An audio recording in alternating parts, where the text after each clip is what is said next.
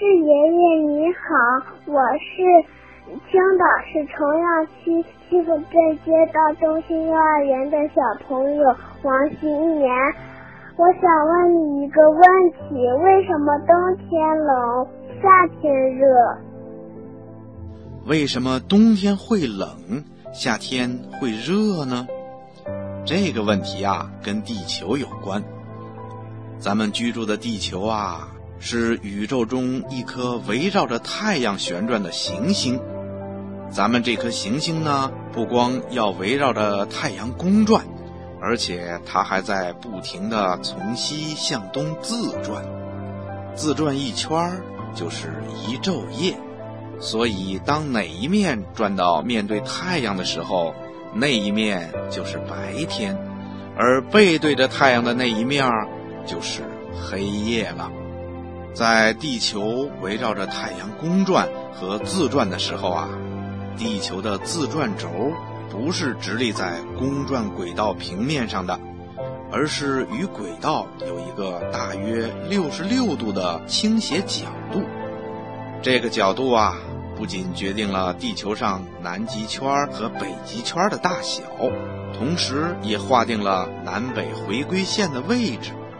当地球的北半球倾向太阳的时候，太阳光就会直射北半球，北半球就会出现白天长、夜间短的现象。光照的时间长了，强度大了，所以北半球就暖和。这就是北半球的夏天了。当地球的南半球倾向太阳的时候，太阳光就会直射南半球。这时候啊，北半球就会出现白天短、夜间长的现象。